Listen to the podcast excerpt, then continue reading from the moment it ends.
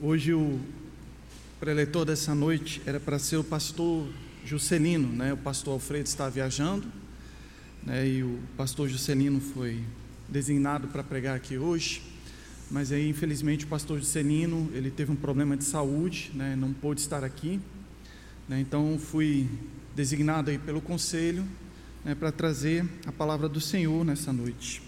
Então ao final nós vamos orar, né? Pela vida e pela saúde do nosso querido irmão pastor Juscelino. Irmãos, eu peço que você abra a sua Bíblia no texto que está em 2 Coríntios. Nós vamos ler hoje 2 Coríntios, capítulo 5. Nós vamos ler do versículo 18 até o capítulo 6, versículo 3. Então você abra a sua Bíblia, 2 Coríntios, capítulo 5 Vamos ler do versículo 18 até 6, versículo 3. Então, assim diz a palavra do Senhor. Ora, tudo provém de Deus, que nos reconciliou consigo mesmo por meio de Cristo e nos deu o ministério da reconciliação, a saber, que Deus estava em Cristo reconciliando consigo o mundo, não imputando aos homens as suas transgressões e nos confiou a palavra da reconciliação. De sorte que somos embaixadores em nome de Cristo. Em nome de Cristo, como se Deus exortasse por nosso intermédio. Em nome de Cristo, pois, rogamos que vos reconcilieis com Deus. Aquele que não conheceu pecado, ele o fez pecado por nós, para que nele fôssemos feitos justiça de Deus. E nós, na qualidade de cooperadores com Ele, também vos exortamos a que não recebais em vão a graça de Deus. Porque Ele diz: Eu te ouvi no tempo da oportunidade e te socorri no dia da salvação. Eis agora o tempo sobremodo oportuno, eis agora o dia da salvação. Não dando nós nenhum motivo de escândalo em coisa alguma, para que o ministério não seja censurado. Vamos orar mais uma vez, irmãos? Senhor Jesus amado, obrigado, Senhor, por essa palavra. Peço, Senhor, que o Senhor esteja me capacitando, Senhor, para poder expor esse texto, Senhor, tão precioso, com fidelidade, meu Pai. Que o Senhor esteja falando aqui hoje à tua igreja. Assim nós oramos, no nome santo e poderoso de Jesus, Senhor. Amém. Bom, irmãos, esse trecho que nós lemos, ele pertence à segunda carta que Paulo escreveu à igreja que ficava na cidade de Corinto. Essa igreja, ela, é era uma igreja assim problemática. Havia falsos profetas que tinham entrado na igreja e introduzido doutrinas estranhas. O pecado ele era tolerado, né, a ponto de haver pecados de imoralidade terríveis né, sendo praticados dentro dela, sem a devida repreensão dos líderes locais, ou seja, os líderes daquela igreja eram tolerantes. Então, Paulo, tomando conhecimento dessas coisas, ele escreveu a primeira carta aos Coríntios, que foi uma carta assim muito dura, cheia de severas repreensões àqueles irmãos e sua liderança, mas que para eles e para nós hoje, né, trouxe preciosas lições. Aí, após ter escrito e enviado a sua carta àquela igreja, né, Paulo ainda visitou aqueles irmãos em uma outra oportunidade, e aí o que fez com que ele julgasse necessário é, escrever depois uma carta severa, né, uma carta dura àquela igreja. Essa carta foi, foi entregue aos irmãos de Corinto por meio de Tito. Né? Nós não temos conhecimento dessa carta, ela não consta na Bíblia como nós a temos hoje, ela se perdeu na história. Mas após enviar Tito com a sua carta, Paulo ficou ansioso pois ele não sabia como os coríntios iriam receber a sua carta, aquela mensagem que ele escreveu. Mas então, quando Tito retornou né, e contou para Paulo a reação da igreja, Paulo se encheu de alegria, né, saber que os coríntios haviam se arrependido genuinamente e eram fiéis e leais a Paulo. A carta havia surtido o efeito esperado. Aí Paulo então resolveu escrever a segunda carta aos Coríntios, que na verdade, né, então seria a terceira a fim de expressar gratidão pelo arrependimento e pela obediência renovada daqueles cristãos.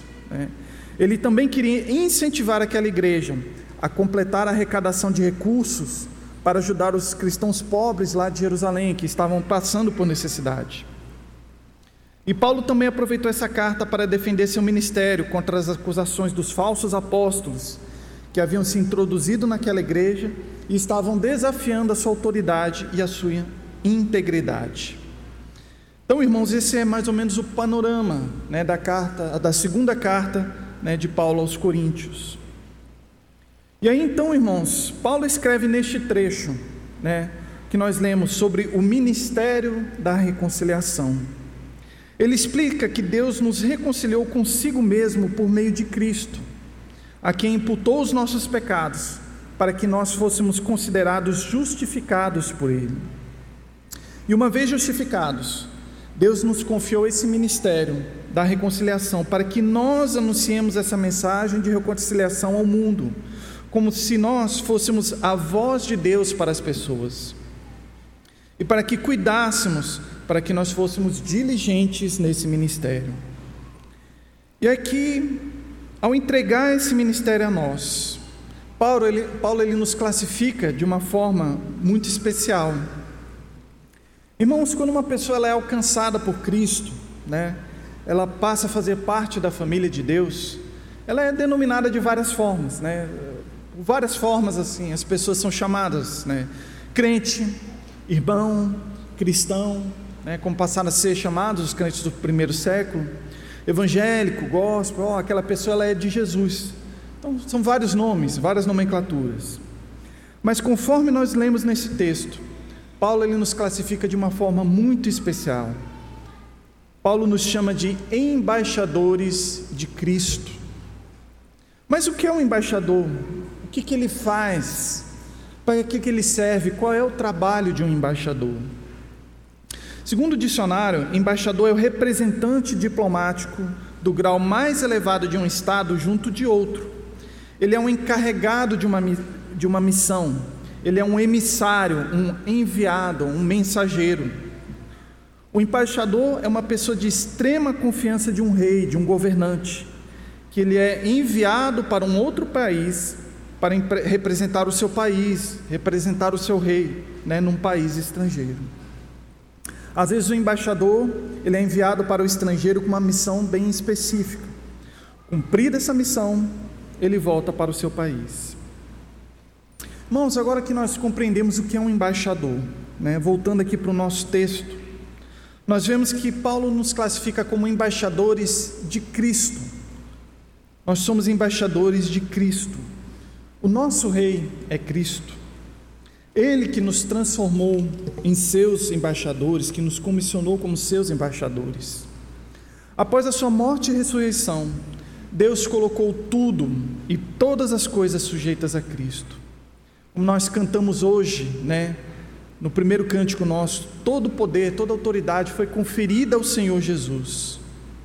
Né?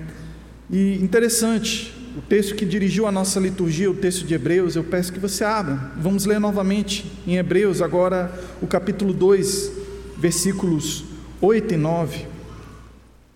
Vamos ler esse texto, Hebreus 2, 8 e 9, que diz assim: Todas as coisas sujeitaste debaixo dos seus pés. Ora, desde que lhe sujeitou todas as coisas, nada deixou fora do seu domínio. Agora, porém, ainda não vemos todas as coisas a ele sujeitas. Vemos, todavia, aquele que, por um pouco, tendo sido feito inferior, tendo sido feito menor que os anjos, Jesus, por causa do sofrimento da morte, foi coroado de glória e de honra, para que, pela graça de Deus, provasse a morte por todo mão, por todo homem. Então Jesus ele foi colocado acima de todo poder, de todo principado, de toda potestade. Aprove ao Senhor Deus, por meio da morte, do sofrimento, da obediência de Jesus, colocar o Senhor Jesus acima de tudo e acima de todos. E é esse Rei poderoso que nos comissiona para sermos seus embaixadores. E o interessante aqui nesse texto, né, no nosso texto principal, é vermos de onde Cristo nos tirou para sermos seus embaixadores. Ao voltarmos alguns versículos antes, né, nós vemos o que foi que Cristo fez por nós. Vamos ler né, 2 Coríntios 5, de versículos 15 a 17. Diz assim: E ele morreu por todos, para que os que vivem não vivam mais para si mesmos, mas para aquele que por eles morreu e ressuscitou. Assim que nós, daqui por diante, a ninguém conhecemos segundo a carne. E se antes conhecemos Cristo segundo a carne, já agora não o conhecemos deste modo. E assim, se alguém está em Cristo, é nova criatura. As coisas antigas já passaram, eis que se fizeram novas. Portanto, nós somos novas criaturas. Fomos transformados para servir ao Rei Jesus. E aí, então, no versículo 18, quando Paulo fala de reconciliação, precisamos entender que reconciliação é essa. A reconciliação ela vem depois de uma briga, de uma desavença, de um desentendimento. Algo que foi assim tão grave a ponto de provocar a separação de duas pessoas que antes possuíam um relacionamento. A separação que houve entre nós e Deus originou-se no Éden. Quando Adão e Eva pecaram, desobedecendo a ordem de Deus e foram expulsos da presença de Deus. O pecado trouxe separação entre Deus e o homem e trouxe consequências eternas. O pecado foi capaz de nos tornar inimigos de Deus. E um texto que explica bem qual era a nossa situação sem Cristo e depois dele, e onde ele nos colocou, está em Efésios 2, 1 a 22. Vamos abrir, né? Vamos usar bem a Bíblia hoje. Então vamos abrir em Efésios 2, do versículo 1, mas nós vamos ler somente até o versículo 7. Então abrir em Efésios 2. Nós vamos ler do versículo 1 ao 7, que diz assim: Ele vos deu vida, estando vós mortos nos vossos delitos e pecados nos quais andastes outrora, segundo o curso deste mundo, segundo o príncipe da potestade do ar, do espírito que agora atua nos filhos da desobediência, entre os quais também todos nós andamos outrora, segundo as inclinações da nossa carne, fazendo a vontade da carne e dos pensamentos. E éramos por natureza filhos da ira, como também os demais. Mas Deus, sendo rico em misericórdia, por causa do grande amor com que nos amou, e estando nós mortos em nossos delitos, nos deu vida juntamente com Cristo. Pela graça sois salvos. E juntamente com Ele nos ressuscitou e nos fez assentar nos lugares celestiais em Cristo Jesus, para mostrar nos séculos vindouros a suprema riqueza da Sua graça, em bondade para conosco, em Cristo Jesus. Coisa maravilhosa o Senhor Jesus fez por nós. É como Ele nos tirou de um lugar tão terrível e nos transportou para o reino do Filho do seu amor. E aí então, voltando para o nosso texto, Paulo ele explica como se deu essa reconciliação nos versículos 19 e 21. Diz assim: A saber que Deus estava em Cristo reconciliando consigo o mundo, não imputando aos homens as suas transgressões, e nos confiou a palavra da reconciliação. Verso 21. Aquele que não conheceu o pecado, ele o fez pecado por nós, para que nele fôssemos feitos justiça de Deus. Ora, precisamos compreender que quando o texto diz que ele o fez pecado por nós, não significa dizer que Cristo se tornou um pecador ou que foi corrompido pelo pecado, mas sim que Deus, como justo juiz, ele julgou Cristo como sendo culpado pelos nossos pecados e, consequentemente, tendo que sofrer a punição desses pecados. Cristo, ele foi o nosso substituto na condenação dada por Deus, de forma que ele acabou morrendo no nosso lugar. E Cristo fez tudo isso por nós para quê? Né? Com que objetivo? Com que propósito? O texto nos responde na parte final do versículo 21 para que nele fôssemos feitos justiça de Deus. Quando o texto diz fôssemos feitos justiça de Deus, ele quer dizer que nesse raciocínio de substituição de nós por Cristo, de Cristo por nós, ele Cristo nos substituiu na condenação que nós merecíamos. É, nós substituímos a Cristo no cumprimento da lei, na perfeita obediência de Cristo que foi contada como se fosse nossa. Ou seja, Cristo cumpriu tudo em nosso lugar e nos tornou aceitáveis perante Deus. Aí então nós compreendemos o que está lá em, em, escrito em Romanos 5,1, que diz assim: Justificados, pois, mediante a fé, temos paz com Deus, por meio de nosso Senhor Jesus Cristo. Justificados. E aí então, irmãos, uma vez reconciliados, o nosso Senhor, ele nos nomeia como seus embaixadores. Qual é a missão que Cristo nos confia? ela é justamente a do ministério pela qual nós fomos alcançados o ministério da reconciliação. E onde, em que lugar nós devemos cumprir esta missão? É no mundo, o mesmo lugar de onde viemos, mas ao qual nós não mais pertencemos. Então vejam só como o apóstolo Pedro, ele muito bem coloca todas essas circunstâncias da nossa salvação da nossa vocação para a embaixada de Cristo e onde nós devemos cumprir a nossa missão. Vamos ler 1 Pedro 2, do versículo 9 ao versículo 12.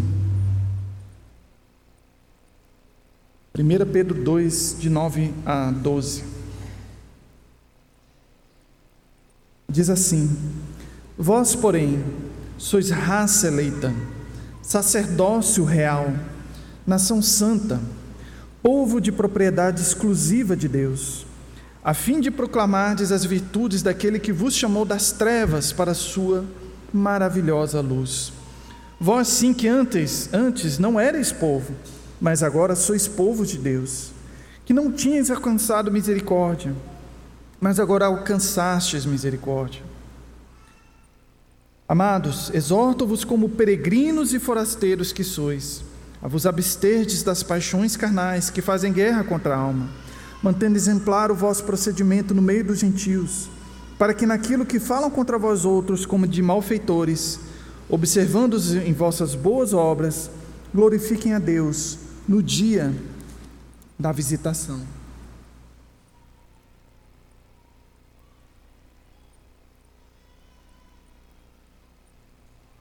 E continuando na compreensão de que forma devemos exercer esse ministério, de como vamos cumprir essa missão, nosso próprio texto, né, ele nos fala nos versículos 20, ele nos explica isso.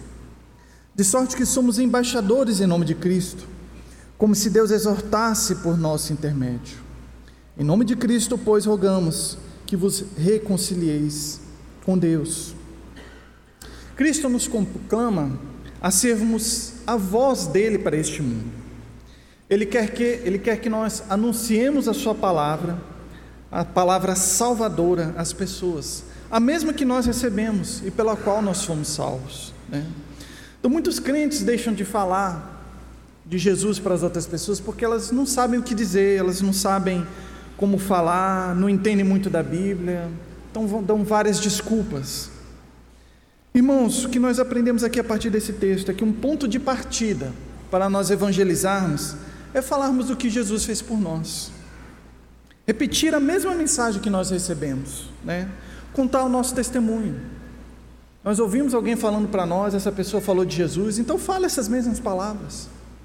Fale, pregue essa mesma mensagem que um dia te alcançou. Em Atos 1:8, nós vemos que Jesus mandou nós sermos testemunhas dele por todo o mundo, ou seja, testemunhar, falar daquilo que Cristo fez em nossas vidas através da Sua palavra transformadora. O restante do versículo 20, ele nos mostra ainda que o nosso testemunho, né, ao darmos o nosso testemunho, ao anunciarmos o Evangelho Salvador, não devemos apenas falar, mas também nós devemos exortar é como se Paulo aqui estivesse elevando a sua voz, quase que gritando: rogamos que vos reconcilieis com Deus. Como se ele estivesse gritando para o mundo, chamando mesmo a atenção do mundo. Ora, irmãos, vendo tudo o que está acontecendo ao nosso redor, o que está acontecendo no nosso país, como a maldade está se espalhando por todos os lados, nós vemos então que este mundo ele precisa de Cristo. Ele precisa conhecer o Evangelho que liberta, que traz salvação, mas que traz também condenação. Então, cada vez mais esse mundo precisa ser alertado né, de que o pecado vai lhe trazer condenação e condenação eterna. Que as pessoas precisam buscar a Cristo enquanto se pode achar. Se não houver uma boca, um mensageiro, um embaixador para alertá-los dos seus pecados, para que se arrependam e abandonem os seus maus caminhos, como chegarão a Cristo? Romanos 10, 13 a 15. Abra aí a sua Bíblia junto comigo. Romanos 10, versículos 13 a 15, diz assim: Porque todo aquele que invocar o nome do Senhor será salvo. Como, porém, invocarão aquele em quem não creram? E como crerão naquele de quem nada ouviram? E como ouvirão se não há quem pregue? E como pregarão se não forem enviados? Como está escrito: Quão formosos são os pés dos que anunciam coisas boas. Deus nos comissionou para levarmos a mensagem de Cristo e sermos testemunhas dele para as nações. Devemos cumprir e cumprir bem essa missão. É o que está escrito no versículo 1 do capítulo 6, né, do nosso texto o versículo 1 em diante, que diz assim: E nós, na qualidade de cooperadores com Ele, também vos exortamos a que não recebais em vão a graça de Deus. Porque Ele diz: Eu te ouvi no tempo da oportunidade e te socorri no dia da salvação. Eis agora o tempo sobremodo oportuno, eis agora o dia da salvação, não dando nós nenhum motivo de escândalo em coisa alguma, para que o ministério não seja censurado. Ora, irmãos, o que Paulo quer dizer aqui é que nós devemos ser diligentes nesse ministério de embaixadores de Cristo. Devemos cumprir com zelo a missão que nos foi confiada. Não podemos deixar de falar de Cristo às pessoas. Paulo aqui ele nos faz esse alerta, nos lembrando mais uma vez daquilo que Cristo fez por nós, de que ele nos socorreu quando precisávamos dele, de que ele nos salvou quando estávamos perdidos neste mundo. É como se ele dissesse assim: Lembra de onde foi de onde eu de onde foi que eu te tirei? Lembra de como você estava? Lembra o que foi que eu fiz por você?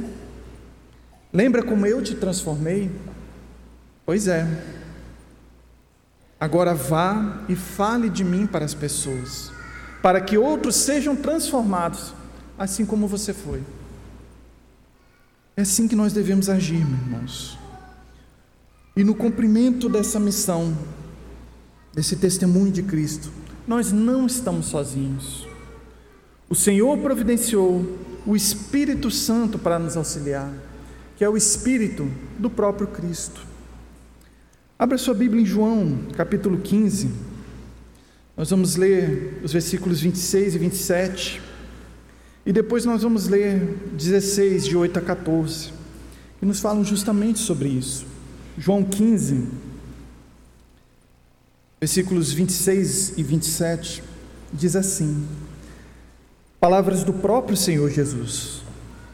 Quando, porém, vier o Consolador, que eu vos enviei, que, que eu vos enviarei da parte do Pai, o Espírito da verdade, que dele procede, esse dará testemunho de mim. E vós também testemunhareis, porque estáis comigo desde o princípio. Capítulo 16, versículos 8 a 14. Quando ele vier, convencerá o mundo do pecado, da justiça e do juízo. Do pecado, porque não crê em mim. Da justiça, porque vou para o Pai e não me vereis mais. Do juízo, porque o príncipe deste mundo já está julgado. Tenho ainda muito que vos dizer mas vós não o podeis suportar agora.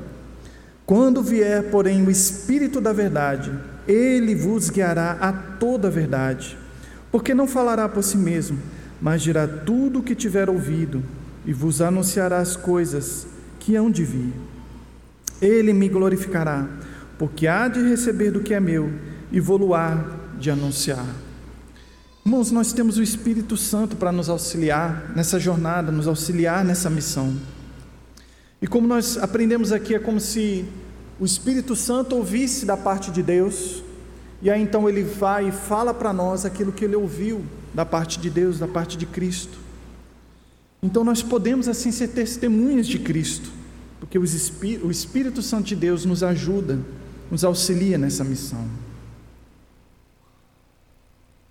E é interessante, irmãos, que o Espírito de Cristo, ele nos auxilia trazendo à memória os versículos certos para nós falarmos a respeito da salvação. Ele nos traz à boca as palavras certas para serem faladas no momento que nós estamos falando de Cristo. Né?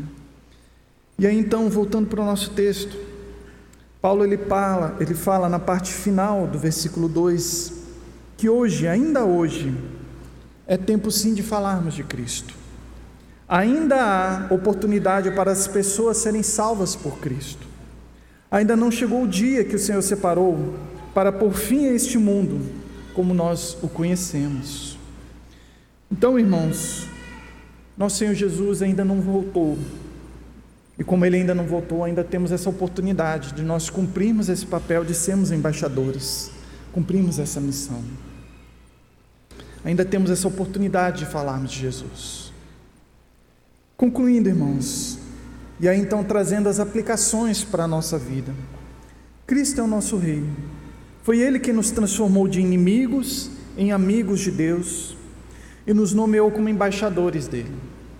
Nós somos representantes do reino dos céus. Precisamos ter isso em nossas mentes e nós precisamos agir dessa forma.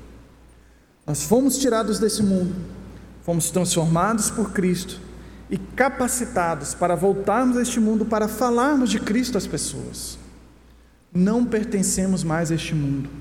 Estamos nele para cumprirmos a ordem que Cristo nos deu, a de anunciarmos a mensagem de salvação, a mesma mensagem que nos salvou. Nós não podemos deixar de falar de Cristo às pessoas.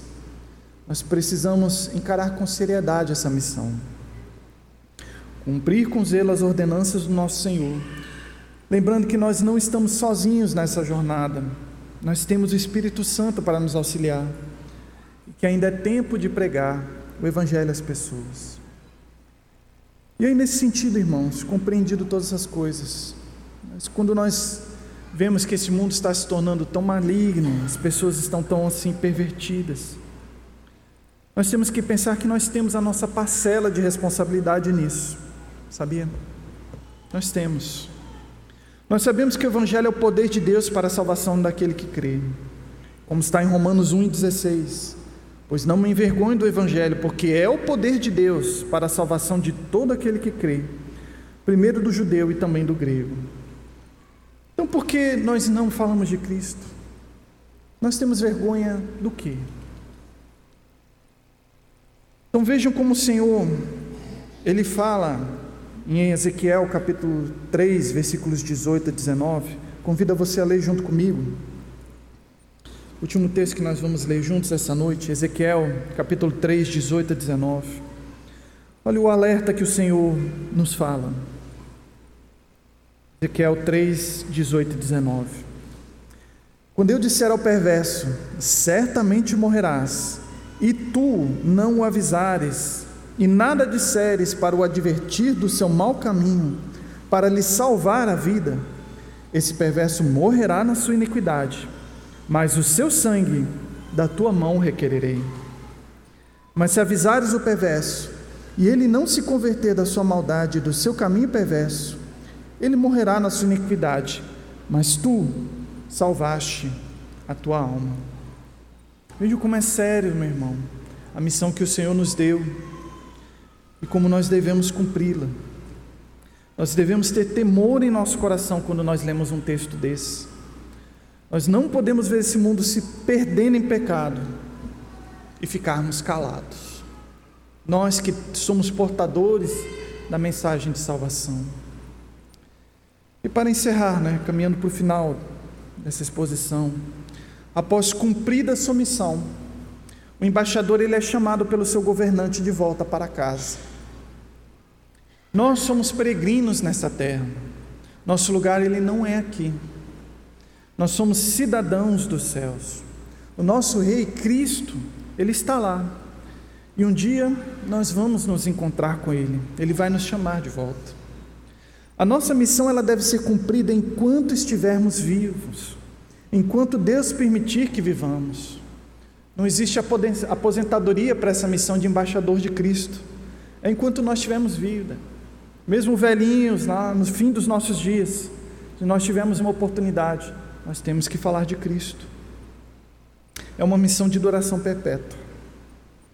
Ele, ela só vai se encerrar quando o Senhor nos chamar para si. O próprio apóstolo Paulo, ele contemplando o seu trabalho e vendo que seu fim ele se aproximava, ele assim testemunhou em outra carta, né, em 2 Timóteo 4, de 6 a 8. Ele fala assim: Quanto a mim, estou já sendo oferecido por libação, e o tempo da minha partida é chegado. Combati o bom combate, completei a carreira, guardei a fé. Já agora a coroa da justiça me está guardada, a qual o Senhor, reto juiz, me dará naquele dia. E não somente a mim, mas também a todos quantos amam a sua vinda. Então, concluindo, irmãos, nós precisamos nos lembrar que nós somos embaixadores de Cristo. Ele confiou a nós uma missão, a de anunciarmos o seu evangelho ao mundo. Precisamos sempre ter em mente que esse evangelho, ele é poderoso sim, ele é capaz de transformar vidas. Ele é capaz de salvar o pecador. E aí quando nós nos depararmos com a maldade desse mundo, nós precisamos nos lembrar que nós temos uma arma poderosa em nossas mãos, ou melhor, nas nossas bocas, né? Que é o evangelho do Senhor Jesus, que é forte o suficiente para salvar o homem contaminado pelo pecado. Então, que nós não sejamos omissos nessa missão, mas que nós cumpramos com zelo a missão que o Senhor nos conferiu. Amém? Eu convido agora o presbítero Joaquim para orar, fazer a oração final. Eu peço, viu, é, irmão Joaquim, para orar também pelo nosso pastor Juscelino, pela saúde dele.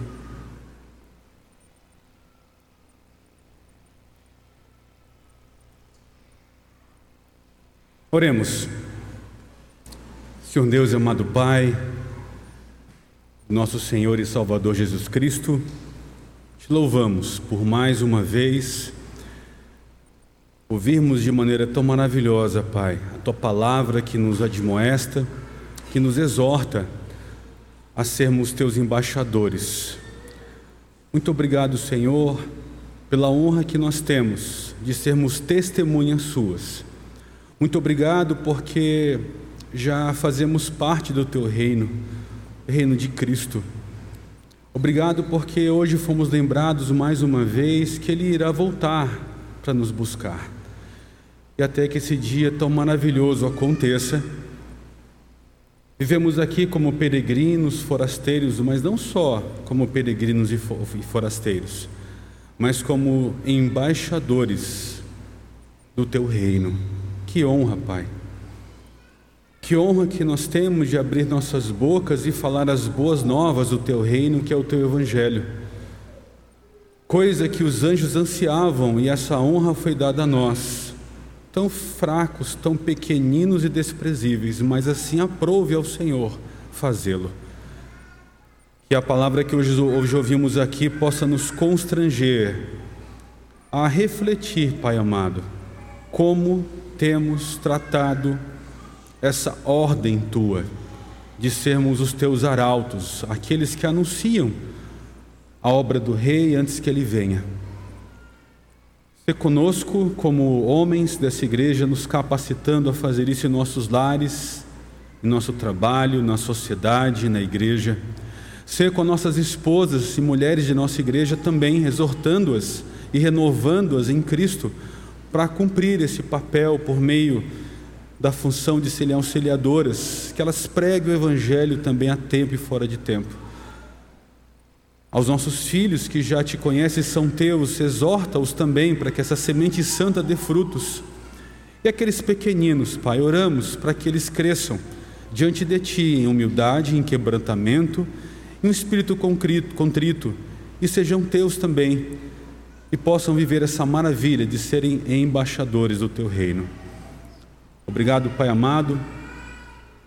porque o Senhor nos dá mais uma semana para olharmos e pedimos pelo Teu Santo Espírito que nos capacite para vivermos já a partir de hoje essa tão nobre e honrosa função de sermos Teus representantes nesse reino estranho, mas que possamos lembrar que já nos foi dado um reino e nos é dado a ordem de anunciá-lo por meio da ira de Deus, mas também por meio da tua bondade, misericórdia manifestada em Cristo. Que o seu Santo Espírito, Senhor Deus, Espírito Santo Deus, nos capacite a realizar isso. Obrigado, Pai amado, também pela vida dos nossos pastores, ser com o pastor Alfredo no retorno dele. Obrigado pela chance que é dada ao teu servo a também pregar o Evangelho em outra cidade, que ele possa vir com a sua amada esposa com segurança, que eles, eles possam chegar aqui e continuar sendo a bênção que eles são em nosso meio. Oramos, Senhor, pela vida do pastor Juscelino. Tu bem sabes, amados, amado Deus, como o teu servo tem clamado a Ti por renovo, por saúde, Primeiramente, te louvamos porque sabemos que tudo o que acontece está debaixo da tua soberana mão poderosa e graciosa. Mas também nos é dado, meu Pai, a oportunidade de orarmos, pedindo que o teu servo seja aliviado das dores, que ele possa, meu Pai, receber o tratamento adequado e que o nome de Cristo continue sendo glorificado por meio da vida dele. Peço, Senhor, que também renove as forças de sua amada esposa, de suas filhas, que com certeza ficam preocupadas, mas são servas fiéis e sabemos que elas descansam em Ti. E finalizamos orando, te louvando, porque independente do que aconteça, sabemos que o nome de Cristo será glorificado na vida do Teu servo. Isso nos basta, isso nos alegra, isso nos traz contentamento. Obrigado, Pai, por essa noite, pelo culto que prestamos a Cristo nos dá um tempo ainda, Pai, de comunhão entre irmãos, que nós possamos, meu Pai, glorificar o Teu nome ainda aqui em comunhão, quando acabar esse momento, e nos leva aos nossos lares, mais uma vez renovados o nosso compromisso de sermos Teus embaixadores. Que diminuamos e que Cristo, somente Ele, seja notado, percebido, glorificado e honrado por meio de nossas vidas. É que nós te pedimos e agradecemos em nome de Jesus. Amém.